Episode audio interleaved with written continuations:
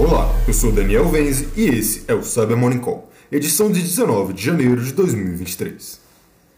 E começamos o episódio de hoje com uma pesquisa da Unit 42 que detalhou atividades recentes do grupo Playful Taurus, também conhecido como APT-15. Segundo os pesquisadores, o grupo Playful Taurus recentemente adicionou em seu kit de ferramentas um novo backdoor chamado Turio. Os pesquisadores vêm acompanhando a evolução dessa ameaça e recentemente foram identificadas novas variantes dessa backdoor, bem como uma nova infraestrutura de comando e controle. Na análise das amostras e conexões com a infraestrutura maliciosa, foi identificado que várias redes do governo iraniano provavelmente foram comprometidas usando tais variantes. Por fim, os pesquisadores apontam que, apesar da campanha analisada ter como alvo o governo iraniano, o Playful Taurus usa rotineiramente as mesmas táticas e técnicas contra outros governos e entidades diplomáticas das Américas do Norte e do Sul, África e Oriente Médio. E a CISA publicou um alerta de segurança sobre vulnerabilidades no GE Digital Prophecy Story. Na mesma data, pesquisadores da Clarot, que descobriram as falhas, também divulgaram uma postagem em seu blog detalhando as descobertas.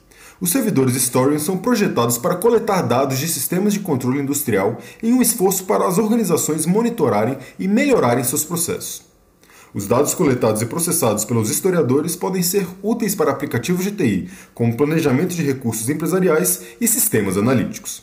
Segundo a publicação da Clarot, os pesquisadores descobriram um total de cinco vulnerabilidades críticas ou de alta gravidade no produto. As falhas incluem desvio de autenticação, upload arbitrário de arquivos, compartilhamento indevido de informações e possibilidade de remoção de arquivos. A GE corrigiu as vulnerabilidades com o lançamento do Prophecy Story em 2023. E a Recorded Future publicou um artigo detalhando o cenário de fraudes de cartão de crédito observadas no ano de 2022. Segundo os pesquisadores, no ano de 2022 foi observada uma diminuição na oferta, demanda e volume de negócios relacionados a cartões de crédito em fóruns do cybercrime quando comparado ao ano de 2021. Apesar desse cenário, foram observadas diversas campanhas de Medcart, que também foram abordadas aqui no Cyber Morning Call, que empregaram falsas plataformas de pagamento, abusaram de infraestrutura legítima para o uso de skimmers e utilizaram diferentes técnicas para evadir detecção por analistas de segurança. Adicionalmente, dentre outras informações, a pesquisa informa que em 2022 foram identificados 1.520 domínios associados a ataques contra 9.290 plataformas de e-commerce. E a Oracle anunciou o lançamento de 327 novos patches de atualizações de segurança para seus produtos, dentre os quais mais de 70 correções abordam vulnerabilidades de severidade crítica. Dentre as atualizações, podemos destacar a vulnerabilidade catalogada como CVE 2023-21893 no componente Oracle Data Provider para .NET do Oracle Database Server, que permite que um atacante não autenticado com acesso à rede via TCP/S comprometa o serviço.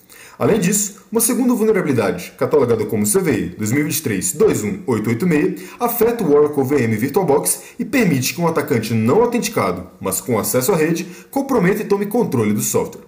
A Oracle recomenda que os clientes permaneçam em versões com suporte ativo e que façam a homologação e aplicação das correções disponibilizadas.